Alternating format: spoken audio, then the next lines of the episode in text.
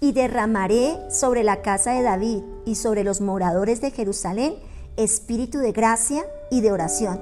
Y mirarán a mí a quien traspasaron y llorarán, como se llora por hijo unigénito, afligiéndose por él como quien se aflige por el primogénito. Zacarías 12:10. Reciba espíritu de gracia y oración.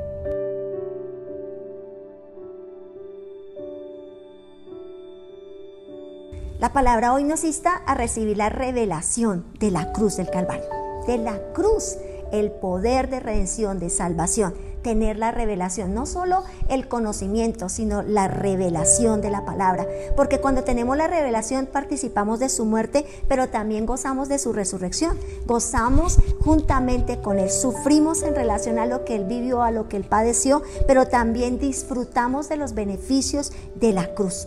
De repente tú conoces al Señor, sabes del Señor, has oído de Dios, de repente has escuchado, has crecido en un hogar cristiano, eh, en lo natural has sido de pronto formado. Pero sabes, no solamente se necesita eh, crecer, ser formado, aprender por imitación, sino realmente tener la revelación. Y la revelación es la experiencia personal del Cristo de la gloria en nuestra vida. Y todos debemos crucificar nuestra debilidad y nuestra humanidad, nuestra naturaleza pecaminosa, nuestra naturaleza que no nos permite avanzar, crecer. El poder de la resurrección de Cristo en nosotros, el poder de la vida que fluye en nosotros a través del poder de su sangre preciosa. ¿Sabe? Cualquiera podría preguntarse por qué el Padre no quiso ayudar a Cristo en la cruz del Calvario, a su propio Hijo, a su unigénito. Y debemos entender que Jesús había renunciado a todos sus privilegios cuando determinó en su corazón descender a la tierra para venir a redimir la humanidad.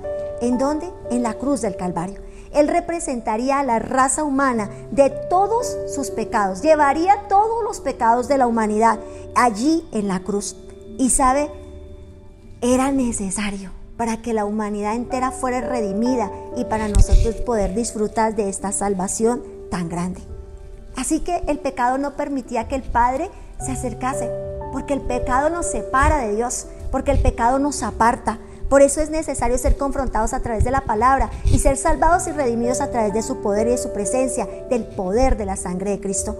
Todo lo que vivió Jesús en la cruz del Calvario cumple un propósito específico en nuestra vida. Si lo entendemos, podremos disfrutar y podremos experimentar la liberación, la bendición, el perdón de nuestros pecados y tener una vida en victoria en todas nuestras áreas. Esa es la invitación en este día recibe el espíritu de gracia, recibe el espíritu de oración, ora y ser revestido con el poder de la gracia que fue derramado en la cruz del Calvario. Recuerda, somos salvos por gracia. Ora conmigo hoy dando gracias por esa salvación tan grande, por tener esa revelación cada día más, porque si se nos revela, valoramos y si valoramos, crecemos, honramos y llegamos a esos lugares que el Señor ha determinado para nosotros. Dios y Padre Celestial, yo oro y juntamente con mis amigos, amado Padre de la Gloria, con tu iglesia, te pido que tú los bendigas, te pido que tú los llegues de los llenes de oración,